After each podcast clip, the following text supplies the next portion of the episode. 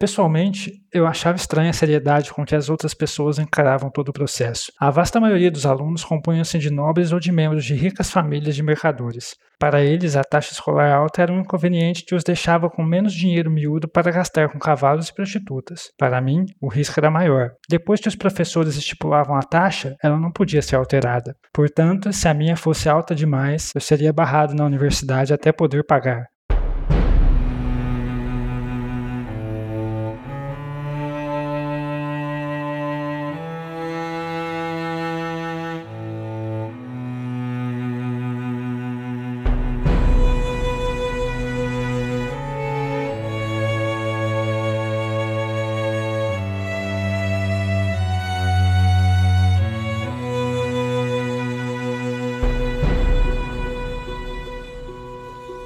Pessoal, vocês estão ouvindo o quadragésimo episódio dos Quatro Cantos, o nosso podcast de releitura da Crônica do Matador do Rei do Patrick Rothfuss. No episódio de hoje, que se chama Admissão, a gente vai comentar os capítulos 3 e 4 do Temor do Sábio. Eu sou o Arthur Maia e estão aqui comigo a Rayane Molinário. Oi, gente, tudo bem? O Eric Alves. E aí, pessoal, como vocês estão? O Bruno Amorim. Bom dia, boa tarde, boa noite, meus queridos. Como estamos hoje? A Júlia Neves. E aí, pessoal, tudo bem com vocês? E temos também o nosso apoiador, um dos nossos vários apoiadores, né, que hoje veio participar aqui com a gente. É, então, boa noite, Tairã, tudo bem? Tudo bem, tudo bem, como é que estão todos? Tudo certo, obrigado por aceitar o convite e vai ser bastante divertido a gente poder comentar esses capítulos aqui contigo. É muito legal quando tem um apoiador com a gente, né? E o Tairã, além de apoiador, já é amigo de tempos de vocês, né, Bruno e Julia? Sim, sim. Uh, o Tairan eu conheço, estamos em 2021, seis anos. É, bom tempo. Tem tudo? Bem. Eu não sei se isso fala a favor do meu caráter ou contra, né? Mas. detalhes, Tairan, detalhes. Olha, a Júlia conhece ele há mais tempo, então acho que é, tá bem ainda. Não sei se isso fala a favor ou contra. Lembrando também que, assim como o Tairan, vocês também podem ser nossos apoiadores no Catarse, a nossa campanha de financiamento coletivo. E aí, dependendo da quantia, vocês vão receber marca-página, vocês vão receber bloquinhos, vão participar do nosso grupo no Telegram, do nosso sorteio mensal e volta e meia vão poder participar aqui do programa com a gente. Então fica aqui o nosso agradecimento para todos os nossos apoiadores e apoiadoras. É um prazer ter vocês no nosso, no nosso grupo mais próximo mesmo, fazer amizade, poder conversar com vocês, tá? Então muito obrigado Ramon Fernandes, Breno Bastos, Alessandra Alves, Renan Rebeck, Mariana Ferreira, Daphne Mendes, Camila Camui, César Catizani, Vitor Gabriel, Otávio Souza, Bruno Kelton, Rosane Alves, Felipe Vidal, Josiane Zambon, Pedro Rodrigues, Luiz Carlos e Lucas Queiroz também. É, muito obrigado, gente. É, é que o Lucas estava lá embaixo no, na listinha. não foi mim. Tadinho do Lucas. Bom, para hoje, então, a gente tem dois capítulos, né? São o capítulo 3, que se chama Sorte, e o capítulo 4, que se chama Alcatrão e Estanho. A gente, no episódio anterior, falou sobre o prólogo, capítulo 1 e 2, que ainda são no presente, né? Lá na marca do percurso, com o, o Kvof interagindo com o Bast, com o cronista e tal. Mas aí a gente terminou o episódio anterior fazendo a ponte pra gente entrar de volta na história narrada pelo Kvof, que é o que a gente vai fazer hoje. Nesse primeiro capítulo, então, terceiro, né, que se chama Sorte, a gente começa basicamente com o Kvof fazendo uma descrição, uma retomada, que também tem a ver com o que a gente comentou no, no episódio anterior sobre como a gente está começando um livro novo, algumas coisas talvez precisam ser relembradas ou, né, reexplicadas, qualquer coisa assim. Uhum. Até mesmo por conta da, do tempo que fica entre um livro e outro, às vezes. Exato. É, é um cuidado editorial, né? De repente nem tinha esse início aqui. É, e foi posto por conta disso, né? Ah, conhecendo ele tinha. Foi quanto tempo de diferença do primeiro pro, pro segundo livro? Acho que foram só três anos. É, o primeiro foi... e o segundo é menos. For, foram quatro. Foi 2007 a 2011. É, mas quatro anos é muito tempo pra você lembrar, assim. E a maioria das pessoas, eu imagino, não é que nem a gente que fica relendo várias e várias vezes, né? Sim. Então. Eu não lembro nem que eu almocei ontem, imagino do livro. né? Gosto como você pensa. Eric. Que é mentira, né? Porque o Eric lembra um monte de coisa. Assim. Mas porque eu leio tá de vez, né? O almoço eu fiz uma vez só. Acabou de ler. É, então, esse início, como eu, como eu tava comentando, é um- uma nova explicação né, do Kvof sobre como funciona a semana de admissão na universidade. Ela basicamente é um período que antecede né, o início de um novo período letivo, de um novo. Eu ia falar semestre, mas não é exatamente a mesma coisa aqui. Mas. Mas o sofrimento é o mesmo, né? É, o sofrimento é o mesmo. Quer dizer, eu acho que é pior, porque quando tu tá na faculdade, tu não tem que fazer isso aí todo semestre. Teste pra entrar, né? É, você paga com a alma, né? Não, não, e, é. e, caso você pague com dinheiro, você já sabe o quanto você vai pagar, né? Não é um pegadinha do malandro. Surpresa. É. é, exatamente. Então, esse processo é basicamente isso, né? O aluno é submetido a uma série de perguntas e, dependendo do quão bem ele vai, ele vai pagar a taxa X ou Y. E aí, a gente lembra lá que no primeiro livro, inclusive, foi pago, né? Dado o desempenho dele. Sim. Desempenho na retórica, né? Porque foi isso que ele fez. É, mas retórica não é uma das matérias da universidade? Não, com certeza. mas ali, rapaz, ali foi, foi um cadinho além, digamos assim. Também é. teve a colinha, né? Ele ficou. É, exatamente. Ele se escondeu uma né? bolinha básica ali. Teve uma butuca, sabe? Eu, eu não contei o caso, eu não lembro se eu contei isso quando. Desculpa, a gente vai sair um pouquinho do assunto aqui, mas é porque é engraçado. Porque eu já fui é, fiscal de prova do TOEFL. E uma vez tinha um, um, pessoal, um cara na janela ouvindo a prova toda, oral, sabe? que teve que chamar a fiscal. Porque tinham dois horários diferentes. É, tinham dois horários. Tinha o horário da manhã e o horário da, do período da tarde. A gente ficava o dia todo. E aí o cara foi de manhã ouvir a prova oral de Butuca do lado de fora, pela janela, pra fazer a prova à noite. Ele ia fazer a prova à tarde. Meu Deus. É, foi o que o Wolf fez. E aí foi mó bafafá. É, o que o Volt faz isso, né? Foi o que o Wolf fez. É. com certeza ele leu o nome do vento. É. A diferença do que vou pra esse cara é que ele não foi pego. É, e esse cara foi pego, e aí ele falou assim: aqui é lugar público, porque dava pra um descampado assim, né? Aqui é lugar público, não tem problema, eu estou no meu direito e não sei o quê. Nossa, mas foi uma confusão na prova. Aí todo mundo levantando, gente, fica todo mundo quieto, pelo amor de Deus, vocês não podem sair daqui. No meio ali dos pavilhões da UNB, Thay. Nossa, velho. Ali no PJC, Uhum. bem ali. Bem ali. Tava o brother. Não, aqui é meu direito ficar aqui. Tá, mas olha só, se, se era uma prova oral de inglês e basicamente ele tinha que entender a prova e responder. Era um listening, era um listening, não uma oral. Ah, tá, tá, entendi. É, era, era listening, é. Eu falei errado, era listening. É, listening é, sempre foi meu pesadelo. Uma vez eu rodei num, numa dessas provas de proficiência muito tempo atrás, porque eu odiava ouvir coisa de rádio. É muito difícil pra mim de entender qualquer coisa vinda de um aparelhinho pro que é, tá ali pra tu ter que entender ele. Sim. Terrível. Eu lembro que eu tive uma prova de listening que era fita cassete. Aí era cruel. Depois Nossa. que virou CD ficou fácil. Eu já tive também, velho. Mas é, aí era só, só quis contar esse caos aí que foi Isso engraçado. aí, não, não façam isso, ou se vocês forem fazer, façam que nem o que o Wolf, que é bem feito. Exatamente, não sejam pregos. Aí a pessoa se esse cara é um. Escuta, gente, ia ser muito engraçado. Nossa. Porque a Bruna até falou o local que aconteceu, sabe? Então, é. Então, se tu tá escutando a gente, por favor, entre em contato. A gente, inclusive, convida pra participar de um episódio pra contar com detalhes o, o incidente. E vire nosso apoiador, valeu. Eu acho a gente vai virar apoiador dele.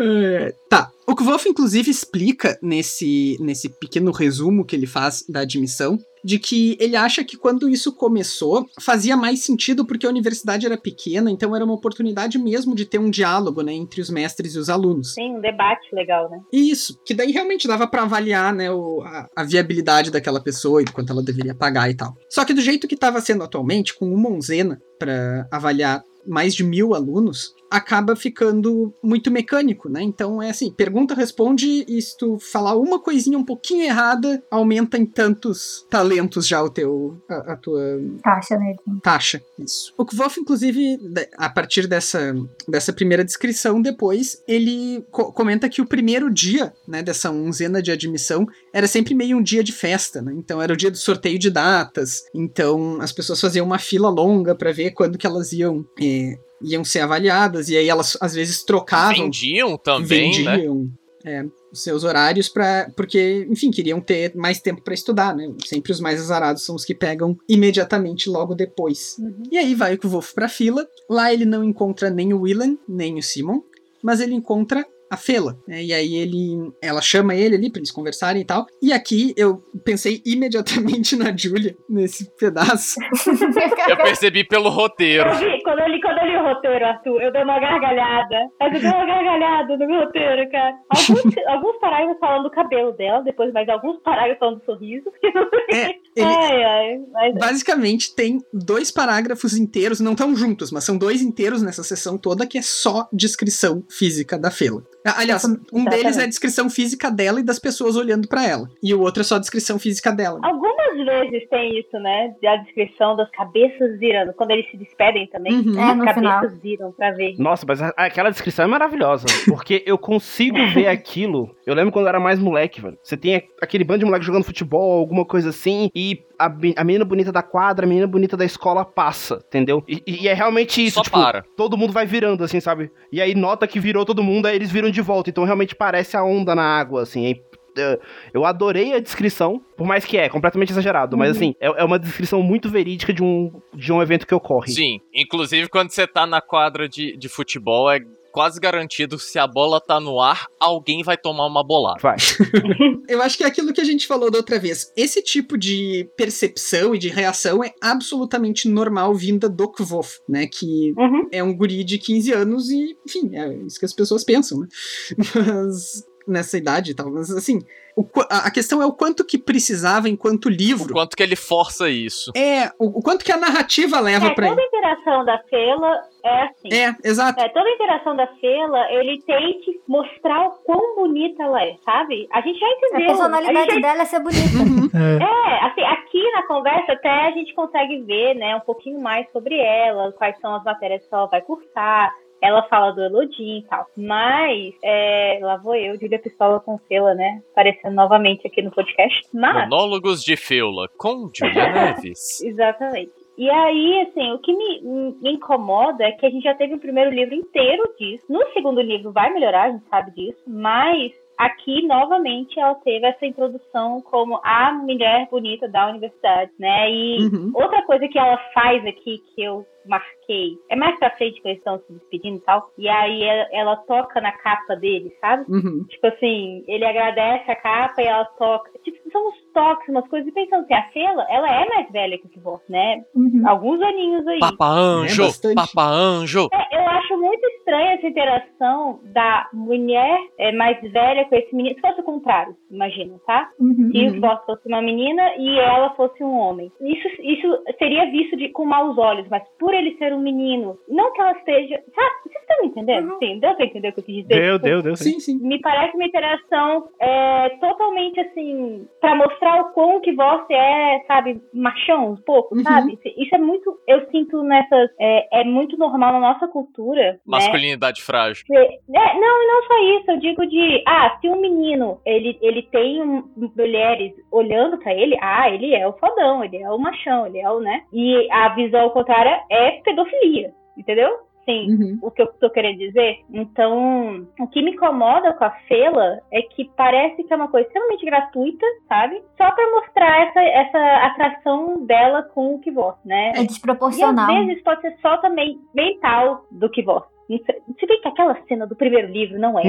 Então, assim, vou retirar o que eu disse aqui. aquela cena dela nua, pedindo pra ele entrar no quarto dela, eu fico tão agoniada com aquilo, gente. Vocês não tem noção. aquela é muito pior que essa, né? Mas eu acho que a gente tem que levar duas coisas em, em questão aí, que você tá certíssima, tá, Ju? Essa, a gente começa com você está certíssima. Uhum. Mas um primeiro fator é, eu tenho quase certeza que a fila não sabe a idade do que volta, né? O... É, é dito no primeiro livro e vai ser dito também também no capítulo 5 desse livro, se não me engano, que ele parece mais velho do que ele é, né? Então, uhum. ele tem 15, ele parece ter 17, talvez ele consiga parecer ter 18, né? Então, é, é, é menos creepy a Fela achar ele atraente, a, mesmo ela sendo mais velha, né? Ele parece mais velho, a gente tem que lembrar que tem anos né, na rua, né? Uhum. Então, sol realmente acaba com a pele. Então, o, e aí quando você pega crescendo como ele deve estar tá crescendo, forte como ele deve ser, né? Ele é descrito como alguém mais forte. De novo, ele morou na rua. então, assim, ela achar ele atraente, ela se interessar por ele, principalmente porque eu acho ele esconde muito bem a idade, esconde muito bem as informações dele, então assim, ela achar ele atraente é de boa. As pessoas acharem isso normal que não é. É. É, é, é meio aquele negócio assim, ah, ele é maduro pra sua idade. Uhum. Entendeu? Então, assim, eu concordo sim, tá, Taran, que ele realmente ele pode parecer mais velho, ele pode realmente ter essa, essa físico, ele ser mais velho. Ele é realmente maduro, mas ele, mesmo assim, quantos anos seria, será que a Fela tem, sabe? Ela pode ter qualquer homem da universidade, ela pode ter qualquer pessoa que ela quiser. E mesmo ela pode assim, ter o uh, 11.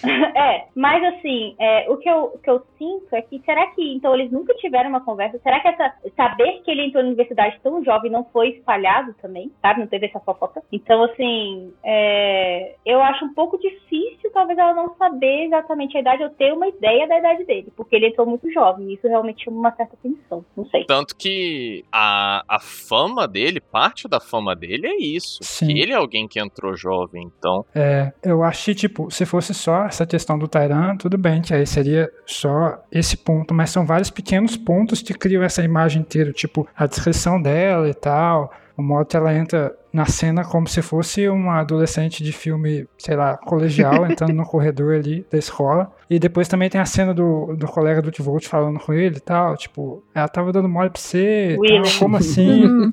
e aí... Era isso que eu ia falar. Cria toda essa imagem que é, tipo, consciente ou não, é é esse fetiche cultural meio machista. É, não, eu não queria defender a narrativa, não. Eu queria defender a Fela. Sério, eu queria defender ela gostando do Kvolt. Era só esse, esse era o meu objetivo só. Não, tô tranquilo. Eu acho que é tipo um ponto um ponto inocente no meio de vários pontos errados, sabe? Sim. O problema não é ela gostar dele, é o modo como tudo isso é apresentado, eu acho. Com certeza. É, isso aí. Eu ia falar da narrativa, que agora voltando na questão da narrativa, o que me incomoda mais é que, assim, além disso, dela ser muito mais velha do que ele, e ao mesmo tempo em que ele se mostra muito maduro para certas coisas, toda vez, toda vez que ele tá numa relação com ela, é como se ele tivesse, sei lá, 12 anos, uhum. né? Então, assim, ele não percebe que ela tá flertando com ele na hora. Ele não, não percebe nada. É como se a mentalidade dele retrocedesse e ele fica, tipo, inocente. O garoto inocente e ela a mulher sedutora, entendeu? Tentando. Ele é inocente para isso, né? Ele não sabe. O, o que volta, ele é totalmente inocente para essa área. Ele é inteligente pra todo, tudo que coisa, mas para isso ele não se toca, ele é muito. Ele não é, isso. Até nessa parte mesmo, quando o Willing chega e fala, ah, tipo, por que você não flertou com ela? Não sei o que, não sei o que lá, e ele fica chocada assim com a sugestão, falou não, ela só tava conversando, sendo legal e sendo simpática. Então assim, eu uhum. acho que uhum. força muito Sabe essa narrativa de, do garoto jovem, inocente e a mulher mais velha, sensual, dando em cima e fica uma coisa meio, eu esqueci a palavra que se fala, né, mas meio predatória assim, da parte dela. Cringe. Uhum. É cringe. assim, eu adoro a Fela, tá? Eu não, eu não, não tenho nada contra ela, tá, gente? Mas assim, são, eu, eu tenho com a narrativa, é isso que o Tyrell falou, assim, a uhum. narrativa da Fela me incomoda. Eu uhum. acho ela uma personagem que, principalmente no segundo livro, ela cresce como personagem. É, no primeiro, eu acho ela muito. Só realmente, como a gente falou da, daquela vez, a Playboy do que gosta, do que gosta, né?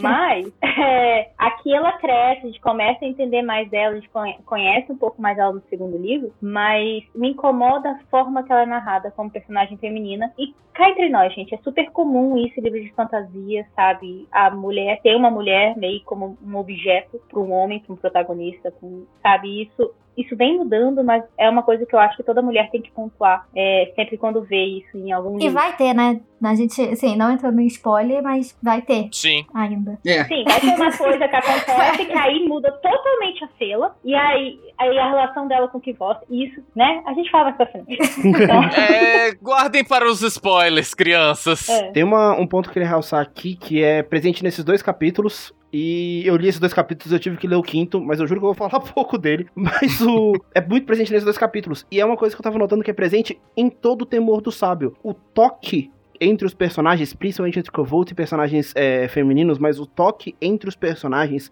começa a ser mais pontuado e mais importante. Isso, toque físico mesmo. Uhum. Começa a ser mais importante. Então a Fela toca na capa. E eu vou tentar não, não furar o roteiro, então não vou falar o próximo toque. Mas assim, a Fela toca na capa, tem mais um toque no, no capítulo 4, o capítulo 5 tem mais uma noção. E, tipo, parágrafos é, inteiros falando é. de, daquele toque, sabe? Uhum. Como se tivesse virado um visto de linguagem linguagem dele, né? Tipo, ele começa a usar muito isso inconsciente ou não. É, independente de ser consciente ou não, eu acho que tem a implicação um pouco mais psicológica no Kvof disso, né? Que é o fato de que ele tá num momento de crescimento, né, nesse aspecto. Então, assim, essas coisas chamam muito a atenção dele. Ele... Tudo bem que quem tá falando isso não é aquele Kvof, né? É o Kvof já bem mais velho. Uhum. Mas faz sentido que quando ele lembre dessas coisas, isso chame atenção na lembrança dele, porque foram coisas que marcaram lá atrás, né, dado o momento que ele tava. Nesse livro tem um crescimento até da parte física, uhum. dessa, dessa interação física com pessoas. Então é uma coisa que talvez ele tenha colocado agora pra também lá no futuro a gente não levar esse choque tão,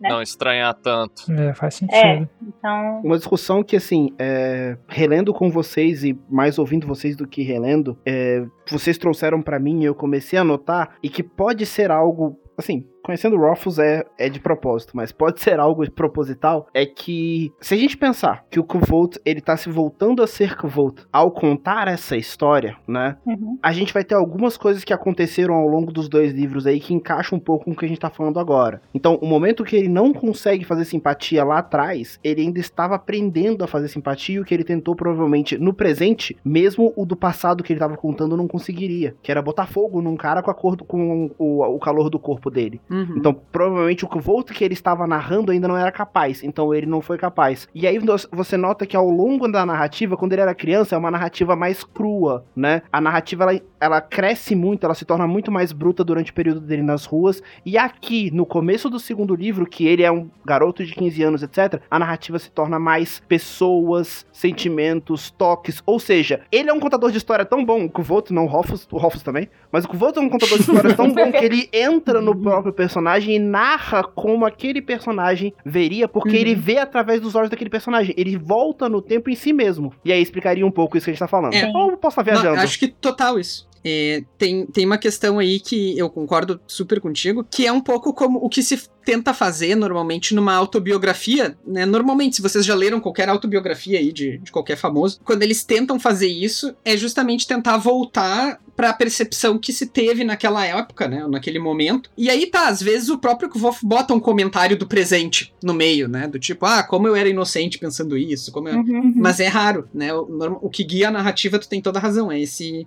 é a versão dele do passado, ou o que ele lembra de ser a versão dele do passado. Eu acho que isso aí traz muito também da, da do legado Edemaru dele, eu acho que isso puxa muito, tipo uhum. assim, contadores de histórias conhecidos por todo todo o reino. Então, tipo assim, isso é um negócio que ele ser um contador de história que tá entrando tanto assim, também é parte disso, de como que ele aprendeu com os pais. E ao longo que uhum. ele vai mostrando isso ao longo do, do livro, é que nem o Tyron falou. É um negócio que eu não tinha percebido isso, que quando ele tenta simpatia, ele, personagem, ainda não sabe fazer simpatia. Quando ele Sim. tenta tal coisa, ele tá...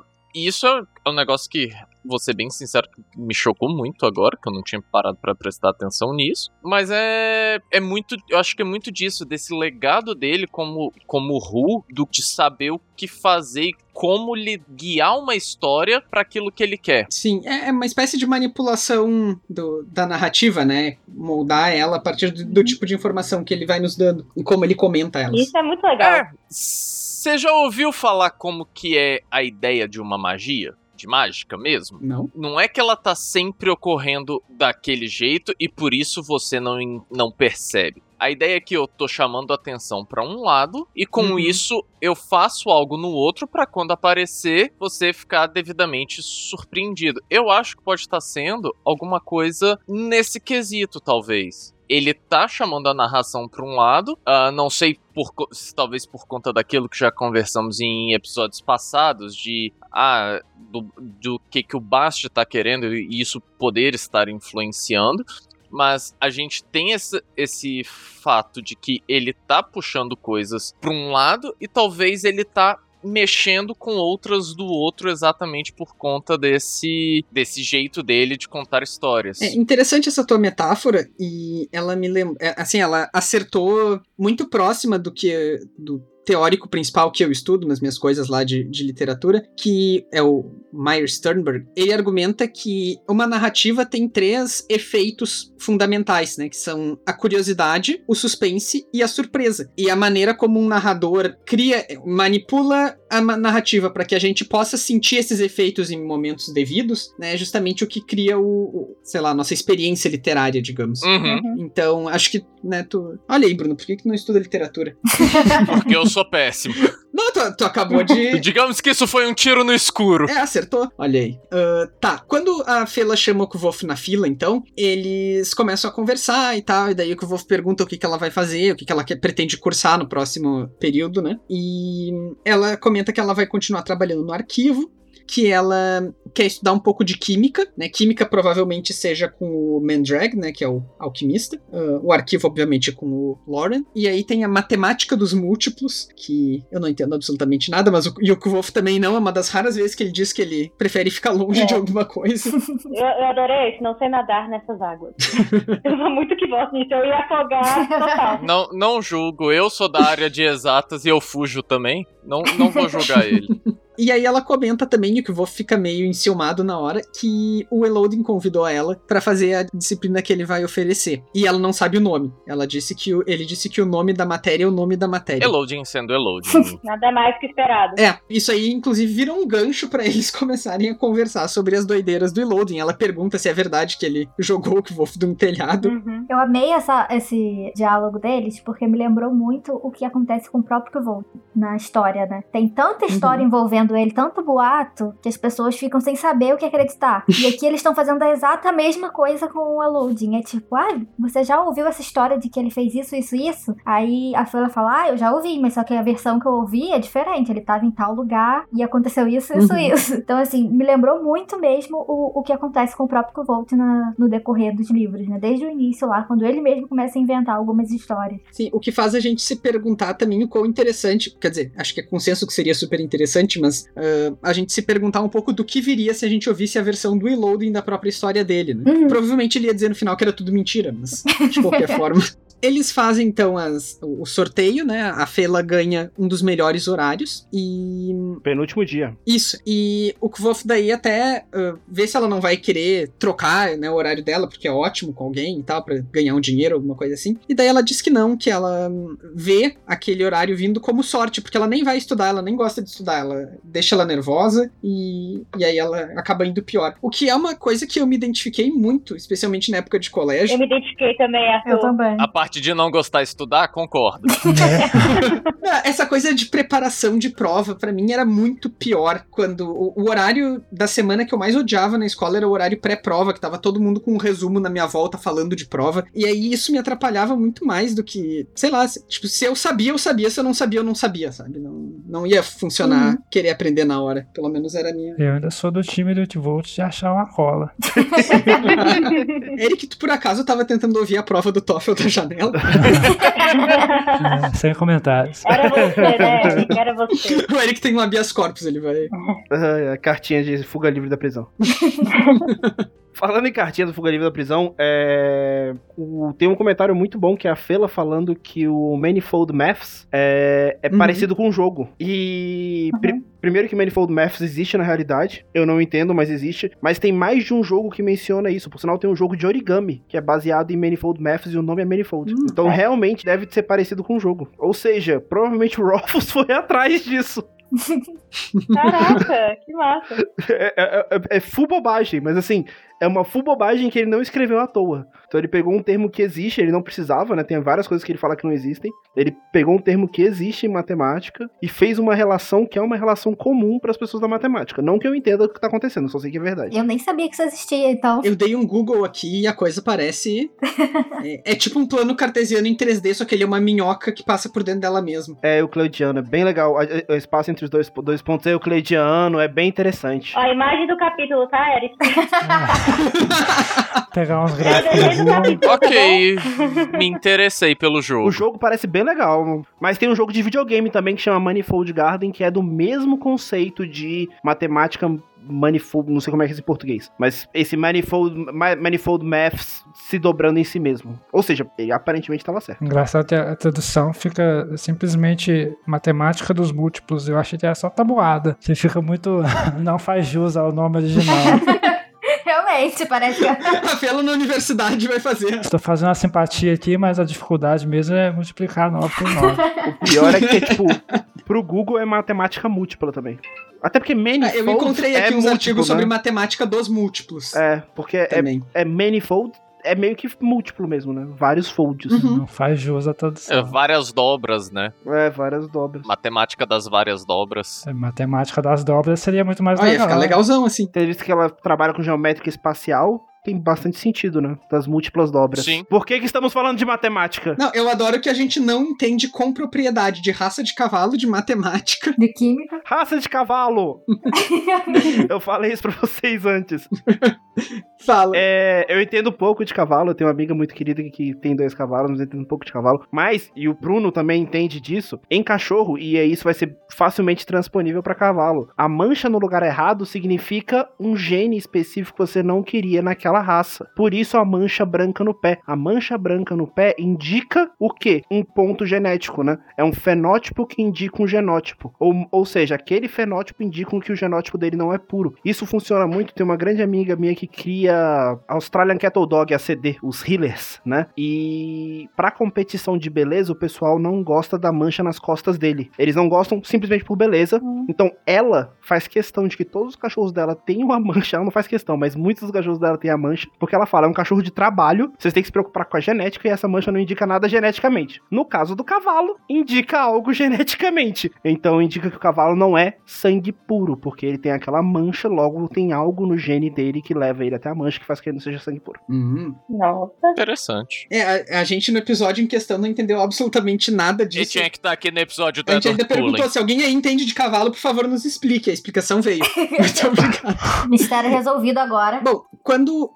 o, a Fela, né, tira então o horário dela, o Kvolf tirou dele também, que ele disse ser um horário razoável, não é nem tão, tão logo, nem tão no final, né? Então é ok. É o oitavo dia, né? Ah, de cabeça eu não me lembro. É o oitavo? Acho que é, não lembro também de cabeça não, mas tenho quase certeza que sim. O dele é o. Ela tá no Sandlin, ele tá no Felling. Felling é 2 antes do Sandlin, se o Sandlin é 10, 9 e 8. Certíssimo, Ryan. E a Fela chama ele pra almoçar, e aí tem. É mais um daqueles parágrafos esquisitos, né? Onde ela super toca nele, sorri pra ele, e etc. E daí chama pra ele, ele pra almoçar. E aí ele só recusa porque ele não tem dinheiro, né? E ele diz pra ela daí que, que não vai dar e tal, que ele que ele que vai ficar por ali pra tentar é, vender a trocar né, o, a data dele e tal, que ele, ah, e aí a Fela inclusive se oferece pra trocar com ele, né? Ela falou todo aquele discurso sobre sorte, daí é que ela se oferece, o que aqui faz sentido, porque ele salvou ela de um incêndio, né? Sim, Tipo, se alguém sim. tivesse me salvado do incêndio, eu super, né, É, com você eu troco, né? é, mas de qualquer maneira ele recusa, ele diz que não quer tirar a sorte dela. E aí. Daí, ok, ela vai embora. E aí aparece o Willen. E o Willen faz aquele comentário que a gente já falou antes, do tipo: Ah, eu tava. Eu te vi, mas não queria atrapalhar, porque vocês claramente estavam flertando. E vou ficar, não. E aí, acabou de flertar? Ela tava tão na sua, cara. Ou seja, no começo do, do capítulo que eu procuro o William, não encontra, mas Não o William acha. encontra ele. É. Ou seja, ele não procurou muito bem. Mas vamos combinar que ele chama atenção, né? Ele, primeiro que ele é ruivo, ele chama atenção, né? E ele tava com a Fela. Chama mais atenção ainda. Então, é meio fácil achar. Que também chama atenção. Tava em foco. Ainda assim, eu acho que ele não procurou direito. É, também é É. possível, né? Até porque ele não diz que o, Willen chegou depois, ele diz que ele não tinha visto, então. Aí eles têm essa conversa sobre a Fela e tal. Eles trocam as fichas. O, o Kvolf acaba ficando com a ficha do Willen. Sobre a condição de. Primeiro, ele paga alguma coisinha lá pro, pro Kvolf. E também ele fica responsável por ser dupla do Simon próxima vez que eles jogarem os quatro cantos. E o Willen ainda faz uma. uma dá uma provocada nele, dizendo, né, não é como se tu não tivesse, não, não é como se tu pudesse usar esse tempo extra pra estudar no arquivo, né? E aí que eu dar uma resposta meio misteriosa, assim, tipo, é, mas eu tenho os meus meios. E acaba o capítulo. Eu gosto de, de como é essa relação deles é, nesse momento, que depois dessa parte, né, do, a implicância entre eles, porque o, é muito natural o Will implicando com ele aqui. Até nessa parte que ele fala assim, ah, mas, é, não lembro, alguma coisa que eles estão discutindo sobre trocar, e aí ele fala que ele não faria isso com alguém tão burro que seria expulso do arquivo, Uhum. então é engraçadinho esse diálogo deles. É uma coisa bem amigo, assim mesmo, gente que tem intimidade. É, mas tu sabe que, por mais que seja, eu, eu fiquei um pouco desconfortável Porque assim, o Kvolf, ele, ele é bem mais restrito ao que ele fala sobre essas dificuldades pros amigos, né? Do tipo, o quão importante era ele estar tá ali, o quão importante o arquivo é para ele, é, o quão complicada é a situação financeira e de própria permanência dele na universidade. E aí, claro que completamente sem querer e sem saber que estava tocando em pontos sensíveis, o William tocou em vários pontos sensíveis aqui, né? de uma forma um pouco rude, assim. Mas. Por que tocar só em um se eu posso tocar em todos ao mesmo tempo? Muito mais legal. E que combina com o que a gente sabe da personalidade do William, né? Porque ele é meio sem noção, assim, de. ele é muito. ele é muito de falar as coisas assim, tipo, não é igual o, o Sim que fica tentando, né, falar as coisas mais uhum. tranquilamente. O Willen não, ele fala logo na lata, sem, é como se ele não tivesse filtro. É. Conheço pessoas assim. Ele tem a personalidade forte, né, como as pessoas dizem. e isso é interessante, é, é bem pontual, porque os personagens, com todos os defeitos que tem de personagens secundários não serem muito trabalhados, etc. Todos os defeitos que a gente falou da Fela no primeiro livro, ela começa o segundo livro com a mesma personalidade. Você não tem um. De repente, tipo. É porque tem muito. Mudou. Eu já li muito livro ruim, sabe? tem muito livro que de repente o, personagem secundário transforma, assim, tipo, não, eu sempre fui lindo e gostoso. Você que só me via como um anão feio, barbudo, que não, não sabia respirar direito, entendeu? Tipo, e você, não, mas você era um anão no começo da série, você era um anão. E agora, por que, que você virou um elfo, entendeu? Tipo, você fica tipo. É sua opinião. É. E eu acho que não, acho que o. Já que vocês criticam muito o Ruffles, eu vim pra defender ele. então acho que ele é muito bem escrito, mesmo os personagens secundários, o... eles sempre são mantidos o mesmo padrão para eles, ou tem uma evolução real, né? Uhum. O Sim aprendendo a falar com garotas, é uma evolução real que a gente vê no livro, mesmo eles não sendo tão evoluídos. O Ambrose se mantendo sempre um babaca. Sempre. não, concordo com você, total. Ah, isso é algo que a gente pega bastante na revisão, na verdade, né? Que é algo que a gente sabe que ele faz bastante. É você ficar lendo e relendo e achando essas incongruências. Uhum. Geralmente os livros ruins não têm essas revisões. É, eu acho que a gente fala mal do Rothfuss bastante mais porque a gente já tá aqui, todo mundo, partindo do pressuposto de que é bom. Senão a gente não ia estar tá aqui. É. Como a gente reconhece todo mundo que é bom, é partir daí a gente vai. Mas eu super fiquei pensando se Rayane tem alguma coisa. A... tem algum comentário a fazer sobre o fato de eu já li muito livro ruim? Não, eu vou ficar quieta. gente, vamos falar a verdade, a gente quer treta, entendeu? É por isso que a gente fala Mas sim, coisa. eu já li muito livro ruim. Nossa, o... toda vez que eu vejo a Rayane falando, eu lembro que eu li. Isso vai ser cortado da, da, da gravação mesmo, então vai lá. Eu lembro que eu li Queen Talvez, Bee. ah. É, não, não, não... É, a Larissa entendeu? Deixa ele falar então, primeiro, é. gente. Mas eu lembro que eu li. Eu li Ilha da Odisseia, achei maravilhoso, li Teogonia, achei um saco, porque Teogonia é horrível, mas é importante. E aí eu fui ler Queen Bee, que é um épico inglês. Uhum. É o grande épico inglês. Só que ele não é o grande épico inglês, são cinco livros insuportáveis. e quando eu tava terminando o quinto livro, meu orientador virou para mim e falou: Não, mas ninguém lê Queen Bee. Todo mundo lê as análises sobre Queen Bee. Porque pessoas já leram e fazem análises pra gente. pra tu não ter que ler. Aí eu olhei e falei, mas você me falou que eu tinha que ler Queen Bee. Ele falou, eu não achei que você fosse ler o original, ninguém leu o original. E eu me odeio até hoje porque eu li Queen Bee. e é horrível, é muito ruim, tipo, não é bom, não é um bom épico. Ilíada de Odisseia, pelo menos, é um bom épico. É horrível de ler, mas é, é um bom épico. Sim. Queen Bee não é um bom épico. Tem emoção, né? É. Ai, gente, olha. Mas eu prefiro o filme com o Brad Pitt do que o livro. Tá? Acho que todo mundo prefere, né? Nossa, é o Brad Pitt. Foi um sucesso, não à toa. Mas eu concordo com você nessa, nessa questão dele manter a coerência dos personagens. Porque realmente ficaria muito abrupto, né? Se ele chegasse e falasse, mudasse completamente a personalidade do final de um livro pro outro. Que é às vezes o que acontece. Você falou que você leu muito livro ruim, eu também já li muito livro ruim. E acontece tipo muito o quê. Rayane? Dá uns exemplos. Tipo o quê? Enfim. às vezes o livro não é nem ruim no sentido de, de escrita, assim, mas às vezes acontece isso. Acho que nem o autor nem pode perceber que tá fazendo isso, mas ele muda mesmo de um personagem de um livro pro outro. Às vezes não passa nem tempo. Uhum. Tem livro que termina numa página e come... igual esse aqui, né? O caso do, do Pético é tecnicamente isso. Termina num dia e volta no dia seguinte ou no mesmo dia. Eu acho que isso acaba sendo muito de. No caso de alguns autores, por exemplo. A gente pega aí o. Vamos pegar do Temor do Sábio pra é, Doors of Stone. Vão ser aí. O que? Uns 10 anos já? É. É, Já tem 10, né? é exatamente isso, né? Não é a questão do tempo dentro do livro, é o tempo fora do livro, né? Isso. Aí também tem. Aí você. Aí, tipo, nisso, o cara até lembrar o que que ele falou daquele personagem, como que ele era. Tem alguns casos que vai. Ou então também é tipo assim. O personagem ele foi relevante nos primeiros cinco capítulos da obra. Aí ele vai aparecer de novo no capítulo 90. Você não lembra. Saca? E eu acho que é. isso puxa muito também. Uhum. Ah, mas, mas, Bruno, eu acho que é diferente a gente que tá lendo, e a gente lê esse livro como a gente lê vários outros, do cara que tá Escrevendo. imerso nisso aí e que tem o um manuscrito do lado dele a hora que ele precisar. Porque uhum. ele precisa, a gente não precisa ir checar. Sim. Às vezes ele também não precisa, é verdade, mas. Então, o, o problema não é nem ele lembrar disso e ter na cabeça. O problema é ele é. ter o cuidado de voltar e arrumar. Porque, tipo, Exatamente. É. Isso, é isso que eu acho. Porque às vezes também, nesse período, enquanto ele tá criando o que ele vai fazer com esses personagens, pode ter realmente uma coisa ou outra que pra conseguir fazer acontecer, ele vai ter que mudar alguma coisa no, no personagem que ele já tinha criado. E tem vezes que isso funciona muito bem, você consegue ver a evolução do personagem de uma forma que não fica forçada, mas tem vezes que não. Tipo, o personagem termina o livro, uhum. sei lá, totalmente inocente, não entende de nada no mundo, e chega no livro seguinte é o mestre da política, sabe?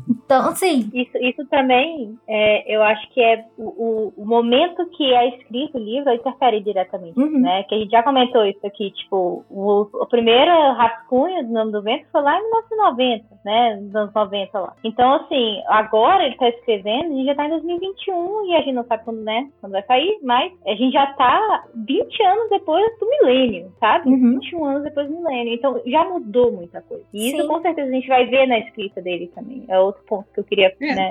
Tanto na vida pessoal quanto em questões macro, né? A gente sabe que o Patrick é bastante engajado com política, ele também teve questões pessoais de família aí que, né? E todas essas coisas impactam na escrita, né? Quando sim. Tá... sim. É, sim, mas o, o, que eu tava falando mais é, não é nem tanto essa questão da. Claro que sempre vai ter a influência do mundo exterior, né? Porque a gente tá sempre em mudança, nunca vai, nunca vai parar. Só que o ponto é que o autor conseguir fazer isso que o Patrick faz, que é o que o Taylor falou, de conseguir manter esse, essa característica do personagem sem alterar de uma forma muito chocante pro leitor, sabe? Tipo, não, não uhum. vai parecer que é um outro personagem que você tá lendo. Ainda é aquele personagem que você conhece. Então, assim, essa mudança tem que ser realmente de uma forma que o leitor consiga acompanhar. Sim. E nem sempre isso é feito, mas o Patrick consegue fazer aqui. É legal? Nem sempre. Por exemplo, é desconfortável a gente continuar lendo a Feila desse jeito aqui no início. Mas uhum. já é o que ela era antes. Então, assim, se ele mudasse totalmente também de uma hora para outra, a gente também ia estranhar. Sim. É. Né? E aí eu falei muito de livro ruim, mas aí eu vou falar de um dos meus favoritos. Eu adoro Harry Potter. Mas o Crab, no sétimo livro, ele passa de no sexto livro quase não passar no em Defesa contra as Artes das Trevas, para no sétimo livro soltar a Vada Quedrava e uma, e uma magia que destrói uma sala, tá ligado? é. E é o Crab. Ele, tipo, primeiro ao quinto livro ele não existe, é burro, e,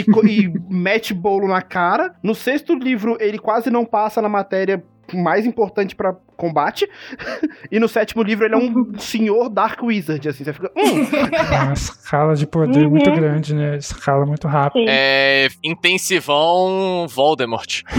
é. Mas a gente tá dando bastante crédito para ele, pro Patrick, mas a gente tem que dar crédito também por quantidade de leitores betas que ele provavelmente deve ter. Acho que ele já mencionou, porque isso é coisa muito que não é você que vai pegar, porque você tá escrevendo ali, tipo, todo dia, ou como ele de vez em quando, e você não vai. Você tá preocupado com a história principal. Então, o personagem secundário você vai preocupar quando eles vão aparecer até lá você já esqueceu como eles falam e tal. Se você não tem tudo anotado, uhum. você não vai lembrar. E alguém vai pegar isso quando for ler, tipo, uma visão diferente e tal. Eu, eu acho engraçado que esse é o tipo de coisa que, assim, eu pelo menos não penso normalmente. Tipo, ah, não tô lendo um livro e vou pensar nisso. Poxa, o personagem mudou de uma hora para outra. Posso até sentir o estranhamento. Mas agora que a gente tá falando sobre isso, é, tá me vindo várias coisas assim na cabeça. Porque às vezes incomoda e a gente acaba deixando passar. Tanto quando o personagem muda de uma hora para outra muito rápido, ou, sei lá, passa 20 anos no tempo do livro e o personagem continua o mesmo. A mesma pessoa, uhum. sabe? Não teve evolução nenhuma, continua ali, só esperando o tempo passar. É, de 20 anos atrás. É. Uhum. São coisinhas que, que nem sempre a gente consegue pegar numa leitura, mas quando a gente começa a reler e começa a olhar mais por esses ângulos, a gente consegue entender melhor o que é esse desconforto que a gente sente quando está lendo e não consegue naquele momento, identificar. E mais alguma coisa do capítulo 3? Não, acho que não. Acho que não. Até porque já tá o quê? Uma hora no capítulo? Não era pra ser tão complexo esse capítulo. A gente não falou do capítulo. É. Bom, o capítulo 4 se chama Alcatrão e Estanho. Ele começa com uma breve descrição do Kvolf sobre o comércio em Imri, né? O comércio das, que se criou na cidadezinha que fica do outro lado do rio, ali na universidade, grudadinho na universidade. Alcatrão é mesmo daquele alcatrão de osso que. O nome, né? Que causa a explosão que ele salva a Felo? É, Alcatrão é uma coisa. Não vou saber Uma coisa. explicar, não, mas é uma coisa. que- É uma coisa que você não deveria estar mexendo. Não, eu acho que, que não necessariamente é uma coisa assim, muito braba, né? Só que nesse capítulo aqui é porque ele, ele vai relembrar do que aconteceu, não é isso? Uhum. Alcatrão é uma mistura de substâncias betuminosas, espessa, escura e de forte odor que se obtém da destilação de certas matérias orgânicas, principalmente carvão, ossos e de algumas madeiras resinosas. Então, é isso aí. E aquele era de osso. É. Eu vou te parar rapidinho. Não é necessariamente Imri. Imri é a outra cidade. É a cidade da universidade que ele tá falando, não é não? É a cidade que cresceu ao redor da universidade. Ah, tem razão, porque ele fala o comércio prosperava na nossa ponta da grande estrada de pedra. É. Tem razão, obrigado, Taira. Não é Imri. É isso aí. É, ele tá falando do que. do- enfim, do- das coisas que se criaram na volta da universidade porque precisava ter a Anchor, porque precisava ter né, o- as estalagens, as- os lugares para as pessoas comprarem comida sem ter que ir até Imbra, etc. Tem razão. É, aí, logo depois dessa pequena. Ele faz uma ponte falando das coisas que a própria universidade vendia. Entre elas, ele dá uma ênfase na ficiaria, que é onde ele achava que ficavam as coisas mais legais. E aí ele faz uma ponte pra descrever ele chegando lá na ficiaria, pensando o que, que ele ia fazer pra usar esses dias aí dele, né, que esses, essa semana de admissão que ele não ia ter aula, pra trabalhar e vender artigos da, da ficiaria. Ele encontra com o Jackson, né? O Jackson tá fazendo. tá, tá ainda pagando pela, pelos pecados dele de ter. Coitado, cara. É, é, coitado, né?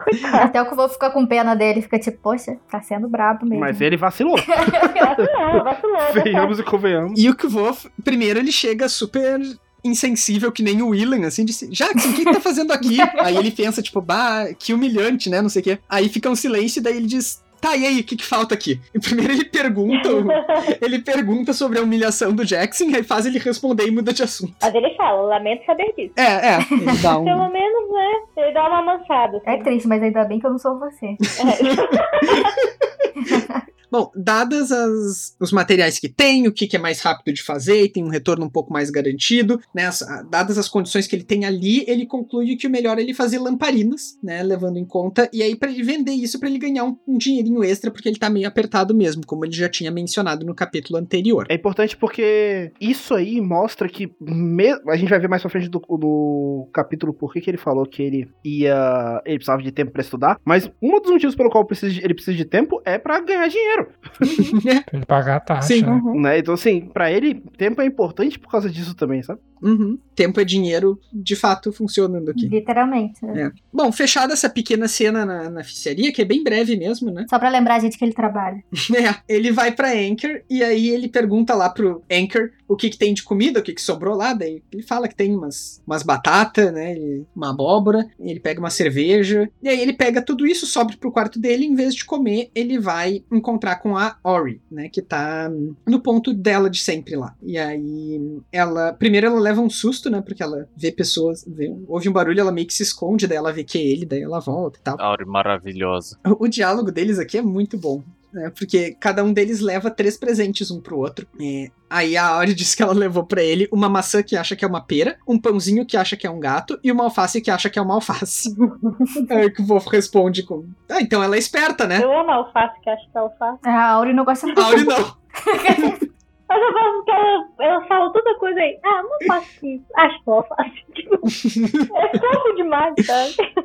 É, Esse diálogo deles é excelente. É. Quase todos são, né? Quando tem a Áurea, é, é sempre excelente. Áurea, de longe, pra mim, é a personagem mais fofa do livro. Ah, né? Fofa, acho que. Ah, com certeza. É. E eu gosto dos diálogos deles, porque ao mesmo tempo que é sem pé nem cabeça, é muito inteligente, sabe? Uhum. Uhum. Então, É, não é só qualquer coisa por qualquer coisa, né? Ela sempre tem umas tiradas que são muito boas. Sim. Vocês não sabem, mas eu tô tentando convencer a Drew, a depender de como sair o terceiro livro, a caso tenhamos duas meninas, uma delas chama Auri. Olha aí, apoia. Nossa, ele, ele jogou isso no podcast. Que filho da...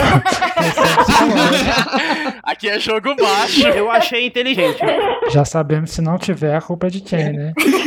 Do Bruno que jogou sujo. Não, a primeira já tem nome, então essa, essa não dá pra mudar. Como se eu tivesse grávida, gente. Eu não estou grávida, tá, galera? Você tem certeza? Acho que a gente pode fazer o Miquete. É, tenho certeza. É, mas se a gente tiver du duas meninas, a segunda, depende. Aí eu virei pra ele, ó, dependendo do final do terceiro livro. Porque eu não quero cometer o mesmo erro que o pessoal começou com Game of Thrones, colocou lá a Daenerys lá no negócio e aí pronto, ferrou lá no final do, da série, né? Porque do livro a gente não sabe o final da, da Daenerys. Mas, tipo. Não, mas, mas, convenhamos que o problema é a pessoa ter botado o nome Daenerys numa criança de verdade. É, vamos, vamos combinar, né? Rapaz, o que tem de calice. É, calice e tal. Então, assim, eu virei pro Bruno, vamos esperar o terceiro? Que aí nossos filhos já vão estar grandes, entendeu? Tô brincando. Eles mesmo troquem de nomes. É. Deixa eu aproveitar o. Deixa eu aproveitar essa conversa de nomes, que várias coisas são mencionadas que podem ser feitas na oficiaria, né? É, que ele faz Uhum. muito mais do que só Sympathy Lamps, ele faz Heat Eaters, Gear Wings, Salt Pumps, Trifle blá blá blá. E ele fala Tecams Winch. Isso é um pouquinho importante pra algumas teorias malucas que a galera tem, mas é bom perseguir esse nome do Tecan, que é um dos nomes que persegue a gente ao longo dos dois livros. É o nome do Tecan. Uhum. Teccan. São dois Cs. Eu não sei por que que tem dois Cs ali. Pra mim é só Tecan. Vou te falar diferente. Tecan será. E aí, se eu falar mais, eu acho que já vira spoiler, então eu vou Eu ficar nem quieto. sei como que é em português. É, é mesmo, ele é o filósofo. Uhum. né, o filo- Tem uma estátua dele na universidade e tal. É porque assim, a gente até agora tem essa visão mesmo, né? Que o Arthur passou de que ele é um filósofo, ele estuda o modo como as pessoas falam, né? O modo como as pessoas contam história.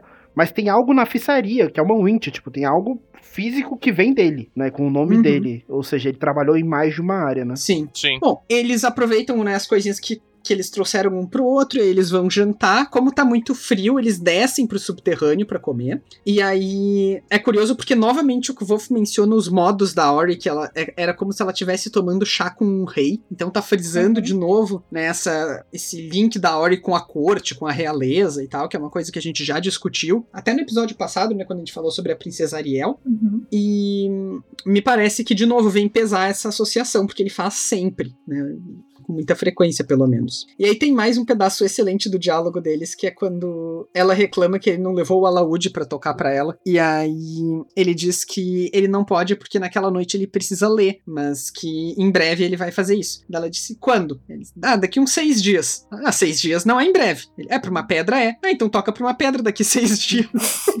pra mim toca amanhã. As conversas deles são maravilhosas, né? Pistolaço!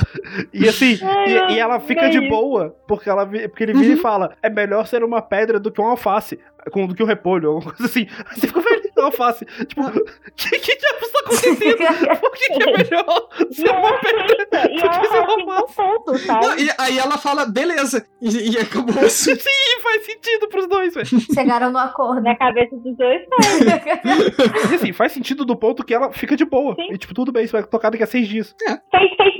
Eu, é- isso é muito assim, eu sinto com, como se fosse uma criança. Uhum. Sério? Sabe, assim, ah, tem, tem uma forma de você pedir ajuda pra uma criança, assim, quando a criança não gosta de tomar banho. Aí você vira assim, ô fulaninho, você quer tomar banho agora ou daqui a meia hora? Ah, daqui a meia hora. Ele, sabe, ele fez uma escolha, então, tipo, ele ainda vai tomar banho. Não adianta, Uhum. sabe? Mas, mas é só, ele fez a escolha de só daqui a meia hora. Eu sempre uso essa tática com a Julie. É? Então, ó, Aham, tá vendo? sempre Funciona. funciona. E eu sinto, é uma, não, não é bem isso, mas é uma. A gente pode meio que botar aqui, sabe, com a Auri. Tipo, ah, é melhor do que se eu não faço. E ela, tipo, é, é melhor. É, realmente. E passou, sabe? Eu- foi só o suficiente pra conseguir convencer, e tipo, é, tá bom, ok. Tá bom, então você tem um bom ponto. Então, antes disso tudo, antes da- deles comerem, né, tudo, tem, é, quando eles estão falando das coisas, né, da alface, ah, trouxe as batatas, não sei o quê, é, eu queria voltar lá no começo do episódio, que a gente falou do toque, né, Uhum. e tem uma parte extremamente fofa da Auri, Uhum. que é com não Uhum. tema, né? Que ela vira assim, é, a- ele vira assim, e as batatas, ela,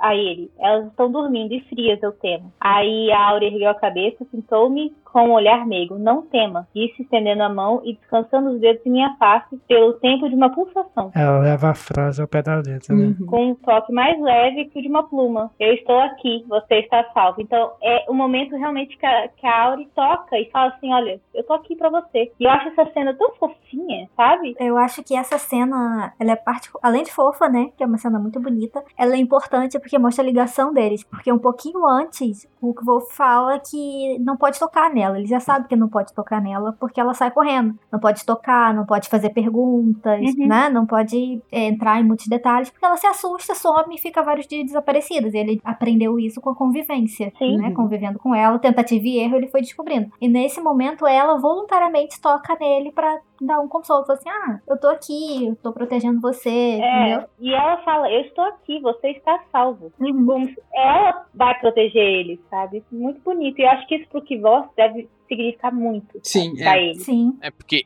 ele é a pessoa de confiança dela. E isso foi o que ela usa para poder é, mostrar isso, né? Uhum. uhum. E eu acho que o que eu acho interessante é que, assim, de novo o negócio do ponto do, do toque, né? Que a gente falou lá no começo, então é, é o seu segundo. Aí semana que vem vocês vão lembrar de novo de mim, porque no capítulo 5 tem outro de toque. Mas.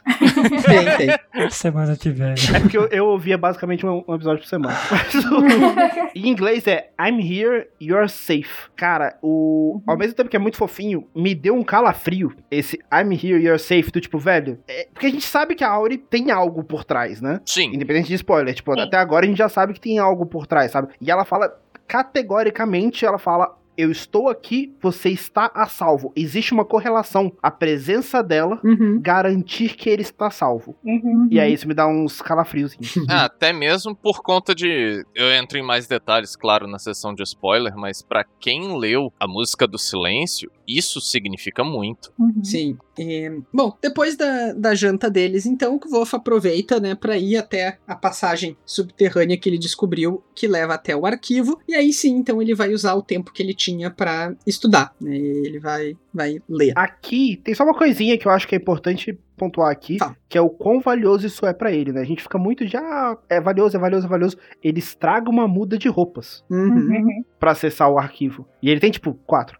e ele estraga uma muda de roupas. Acho que tem duas. É isso que eu ia falar, né? Quatro é muito até. É, outra coisa aqui que no livro tem, que ele lembrou a gente, né? Como a gente tá no começo do segundo livro, ele lembrou que a Auri foi um nome que ele deu a ela. Sim, sim. Né? Então, aqui a gente provavelmente vai falar um pouquinho mais relação de spoiler, mas só pra pontuar aqui que ele lembrou novamente no segundo livro que a Auri não é o nome dela, é o nome uhum. que ele, que, como ele fala assim, eu pensei que ele deu para ela, mas que na verdade ele achava que ela era uma fadinha da lua. Eu só queria dizer.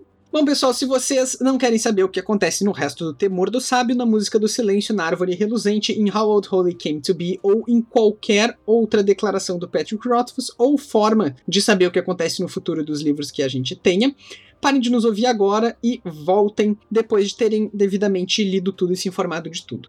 Spoilers do capítulo 3, alguém tem? Eu tenho um. Eu gosto muito de, uma, de um detalhe que ele começa a colocar na fila, que eu posso estar tá vendo demais aí, mas essa brincadeira de eu simplesmente aceito o que eu peguei e acredito que é o meu dia da sorte. Uhum. Essa fé, esse eu acredito que é o meu dia da sorte, eu aceito as coisas e ela vai ser a primeira pessoa a nomear da turma. Uhum, é então, assim, ele começa a colocar esse é, é, esse conceito de mente aberta, de ver além, de não ser. Porque assim, muitos do. Quando você pega muitos dos membros da, da, da, academia, eles são muito analíticos e muito travados nos métodos deles, né? E começa já a mostrar. Uhum, uhum. É, já começa a mostrar a Fela como aberta, tipo, ah não, vai me dar sorte, é isso mesmo, eu não vou estudar.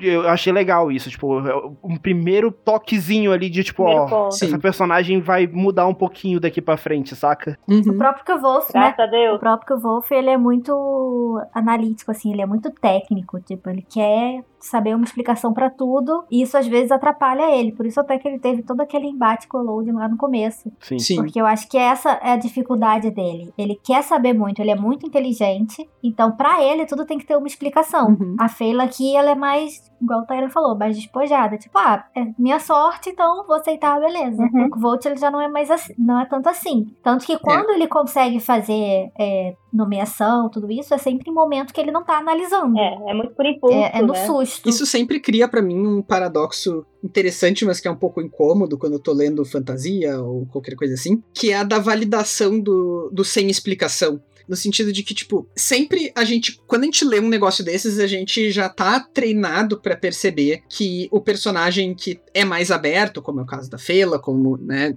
a pessoa que tem, que acredita no que ninguém mais acredita, tá certa, pelo menos em alguma, em algum nível, porque o sobrenatural vai aparecer ali e bum, né, isso aí. Agora, eu, enquanto pessoa, normalmente sou muito contrário disso, e sempre cria uma tensão, porque aí no caso do livro eu quero rejeitar essa postura da Fela e abraçar do Kvolf. Só que daí eu sei que ela tá certa, porque ela vai ter a evidência do lado dela depois, porque eu sei que é um livro de fantasia, entendeu?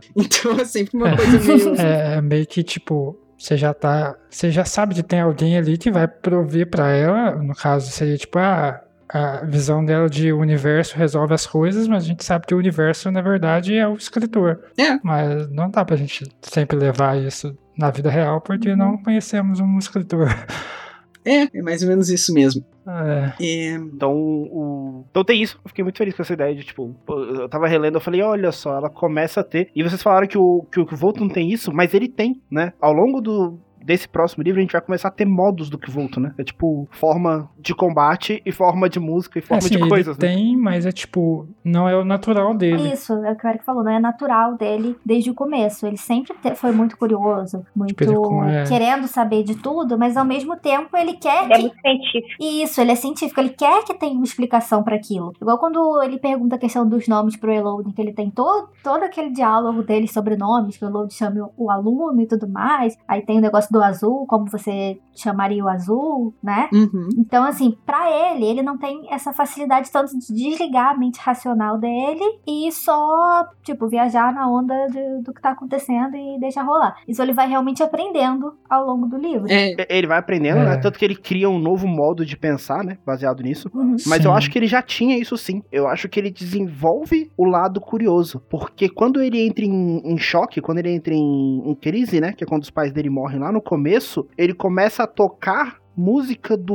como o vento folha entre as árvores. Ele começa a só aceitar as coisas e traduzir o que ele sente, o que ele vê e o que acontece ao redor dele em música. Então ele tem Uhum. esse lado que é o lado que deu o nome da Uhum. Auri. Ele tem esse lado. Ele tem, ele só. É, só que assim, quando ele tá racional, quando ele tá pensando muito, quando ele quer aprender, quer entender, ele deixa esse- isso de lado, entendeu? Assim, É, Mas quando ele tá fazendo alguma coisa sem pensar muito, sem tentar buscar muito a raiz do, do problema, ele consegue. Tipo, ele, quando ele chamou o nome do vento e tudo, foi tudo porque ele tava necessitado naquele momento. Ele não teve tempo de pensar, de, de racionalizar aquilo. Foi uma coisa que aconteceu. uhum. É, a primeira vez é no ódio e a segunda. Sim, É, eu acho que tem a diferença é que, tipo, ele não desenvolve o lado curioso, ele já é curioso e desenvolve o lado. Uhum. É meio que, tipo, ele tentar entender o acaso e se deixar levar pelo acaso. É aceitar, isso. É, ele- Não é que ele não tem, ele precisa aceitar esse lado Tipo- dele, que ele tem essa dificuldade maior. É como se fosse um estado de humor, é, que ele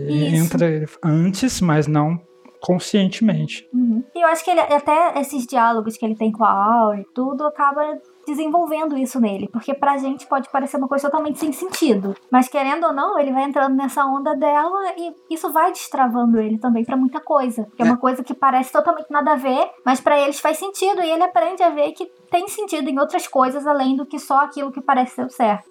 É, bom, já que a gente já tá falando de Ori aqui, eu queria entrar numa coisa do capítulo 4. Rapidinho, rapidinho. É só porque não vai ter, não vai ter discussão nesse, mas eu acho que as histórias do Elodin estão escondendo alguma coisa. Ah, sim. Ah, eu acho que com certeza. Eu acho que ou tem algum easter egg, tipo, ele fez a própria língua, isso, isso remete ao Tolkien, não sei. É, eu pensei nisso. Ou tem um easter egg, ou tá escondido alguma coisa. Mas enfim, era só isso. Eu acho que tem algo escondido. Eu não sei o que, que é, mas eu acho que tem. Perdão. Acho que sim, porque pra ele ter sido preso no aloador. Não, e esse diálogo que eles tiveram das histórias, das versões das histórias, tinha umas que me deixaram muito curiosa. Tipo, pra saber o que realmente Pois é, tem alguma Sim. coisa ali. Tem algumas ali que eu fiquei assim, nossa, queria muito ver isso. O que, eu que queria muito aconteceu aqui? saber, né?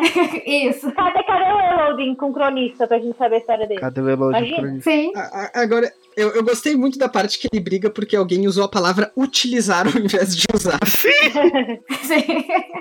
E aí o, o- a outra versão dessa história, a a pessoa usou o quê? É outra, é, é outra bobagem também. Ademais, eu acho. Sim. Ademais. Isso me lembrou. Ah, bom, eu tenho certeza que eu não vou ser ouvido pela pessoa em questão, mas isso me lembrou uma chamada de revista aqui da URGS que ela é uma chamada de artigos, né? E aí na, na chamada, ou seja, no textinho que explica que tipos de artigos quer, tinha a palavra doravante. E assim, ninguém entendeu nada do que, que eram os artigos que a revista estava pedindo. E acho que grande parte disso era porque é, o texto era cheio de palavras tipo doravante. Eu me senti o Eloding ali querendo. eu acho que isso tem muito a ver com a natureza, tipo, se a gente seguir pela fala do Hotfust, ele tem sangue encantado do fato dele saber os nomes e tal. Uhum. Porque é algo bem semelhante que o Bast faz, que é a mesma coisa isso da palavra, como ele consegue ver o mundo com da sua forma verdadeira, com os nomes e tal, seria como se o cara estivesse falando de um cachorro, chamando o cachorro de gato, só que para um conceito que a gente é abstrato, que é tipo uma palavra, sim, mas sim. como ele consegue ver isso, para ele tá errado, porque tá errado no cerne da coisa, e não aparentemente como a gente consegue ver. Uhum. Até a brincadeirinha, né, com o nome da aula. Sim. De qual é o nome da aula que ele vai dar? É o nome da aula. Uhum. É, inclusive, o nome da aula que vai ser revelado depois é excelente, é quase o nome daquele livro do Olavo de Carvalho, né? Nossa, é um negócio bizonho. É, eu, eu, usei a palavra excelente Olavo de Carvalho na mesma frase, mas vocês entenderam o ponto. É. Muito bem, Arthur, muito bem. Eu vou, eu, vou, eu vou juntar só essas duas e te transformar em um Bolsonaro a partir delas. Vamos lá. tá. Um, agora, já que a gente tava falando de Ori um pouco antes, eu tenho uma coisa que me corrói por dentro desde que eu notei pela primeira vez, que foi quando eu tava relendo esse livro, que é o fato de que o, Kvolf pede lá na Anchor uma cerveja da marca Bradon e leva até a Ori, e dá pra Ori a cerveja Bradon. Uhum. E eu não sei o que isso quer dizer, mas assim, eu consigo ver alguma relação entre o fato de talvez o Kvolf, sem querer, levar o Bradon até a Ori, considerando o Bradon como o mestre Freixo e possivelmente como o Gris, né? Uhum. Nossa. Então, que pode acontecer alguma coisa assim no futuro, e porque é muito gratuito o nome da cerveja aqui, e especificamente o que o Wolf leva pra Ori, sabe? Não é tipo. Uhum. E ele não pede, tipo, ah, uma cerveja. Eu tenho uma teoria me meio, meio retardada sobre Mestre Freixo, Bredon e etc. Mas eu não vou entrar nisso, qualquer coisa depois do podcast, porque é longo e é meio retardado. Mas o, é, é meio burro. Mas, mas, mas eu, eu, juro que é interessante. Mas é, é bom mesmo. Eu vi que você marcou aqui o Bredon, tava me perguntando, mas o que, que tem o Bredon? Tipo, tudo bem, parece Brandon, parece as coisas, mas, mas realmente é uma... É, tocando ainda no ponto da Auri, que eu falei que, que faz sentido com, com a música do silêncio, é porque você vê que ele tem. É, na música do silêncio, você passa o, o livro quase que inteiro com ela tentando preparar um presente para ele. Uhum, uhum. E acaba sendo tendo certas coisas e tal que acabam se ocorrendo e por fim ela acaba conseguindo a sua o devido a coisa que ela quer. E muita entra-se nisso na teoria de que uma das coisas que que acaba sendo presente dela é o nome de Kot. Uhum. E isso junto com a parte do que o Tyron falou, tipo, ah, qualquer coisa eu tô aqui, tipo, eu tô aqui para você, eu acho exatamente isso, sabe? Dá um certo arrepio, um negócio tipo assim, ela uhum. não é só da boca para fora. Uhum. É, e isso me dá mais arrepio ainda o conceito, porque tem algumas das teorias que ela é o anjo que ele mata, né? Sim. Sim. E aí, tipo. Odeio essas teorias, porque me fazem querer chorar. Eu também, mas assim, quando ela morre, ela não está mais com ele, então ele deixa de estar seguro. Uhum. É, vindo pra um universo mais prático. Ai. É. Ai, eu fiquei arrepiada agora. Ai, não. Por é... isso que eu falei que eu fiquei, que eu, tipo, deu um arrepio, eu falei, puta!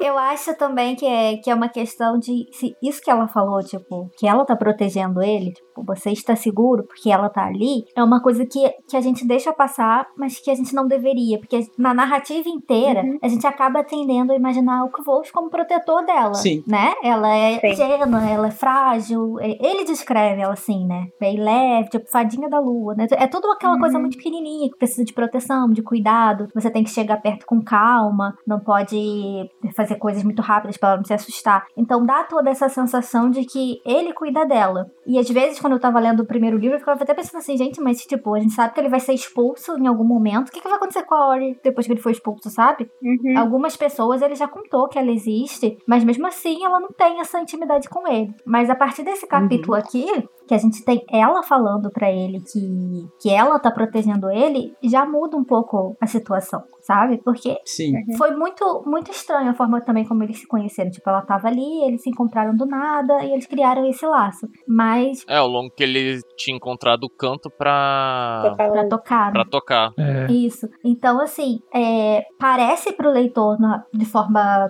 é, externa, assim, que ele é o protetor dela, mas pode muito bem ser realmente o contrário, desde o início. É, a gente tem que lembrar que ela já tava ali antes dele, né? Então, tipo, ela dá seu jeito. Não, é, e a gente tem aquela dúvida, né? Tipo, por que, que tem algumas pessoas que não conhecem ela, sabe? É que ela não tá ali, Sim. não tem dois dias. Ah, essa, essa eu tenho um comentário. É, entendeu? Essa eu tenho um comentário. Que, te- que vocês, vocês trazem a dúvida do porquê que a Mola não reconhece a Auri, né? Uhum. Uhum. E eu acho que a gente. Que, eu, eu ouço isso, eu falei, velho, mas a gente tá subestimando o que, que é uma pessoa que perdeu o nome há não sei quanto tempo. Se o Kvots, que se tornou Colt há pouco tempo, já é quase que reconhecível, imagina ela que tá provavelmente há anos sem nome. É, Uhum. ok. Uhum. Mas será que muda a aparência da pessoa, assim? É, não é que muda a aparência, mas é que. é, o- até o Bast, o, o- aliás, o narrador externo comenta muitas vezes, né, que o Kvof ele muda de uma forma que é meio difícil de explicar, muda o semblante, muda o. É, o-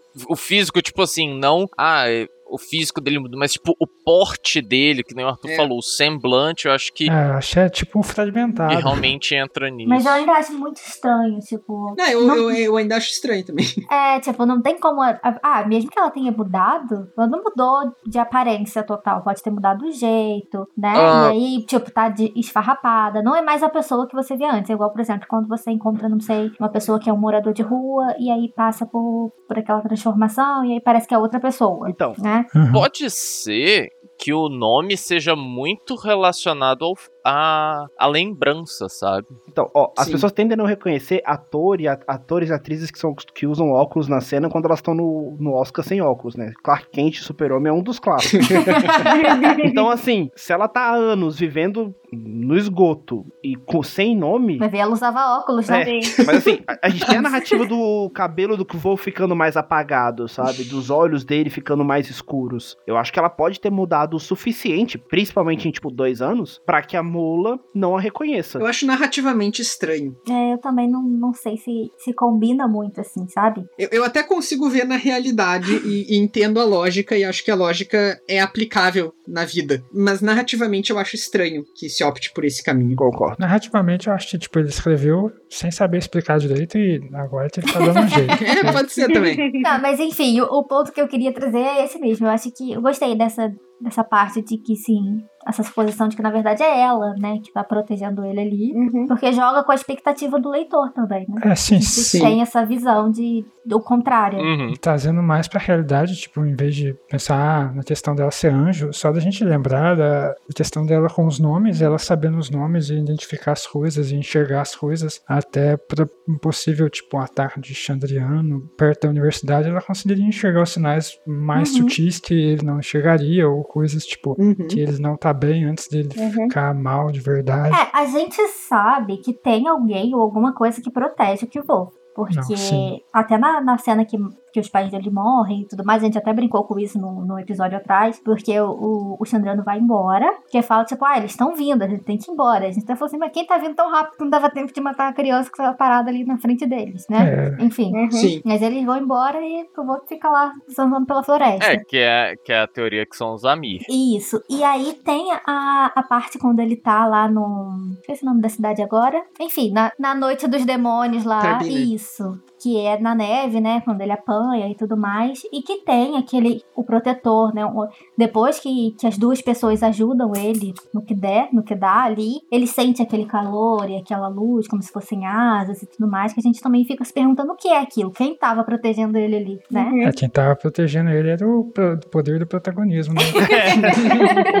Não tem muito. Então, assim, a gente sabe que realmente tem algo ou alguém que tá protegendo ele. Agora, se é a Ori ou se é é, são os amigos, ou se é alguém aleatório que apareceu ali pra dar uma ajudinha, alguém que tava passando um anjo assim no momento, não sei. É, ele viu como se fosse um anjo, né? Isso, ele sentiu calor, né? Como se fosse é uma água. fênix de fogo, é. Isso, luz. E todo mundo tem uma teoria que fala que a Áurea é um anjo, né? Então, que é o anjo que ele mata. Então, sei lá, né? Boa conclusão. Não temos teoria, mas essa é a teoria.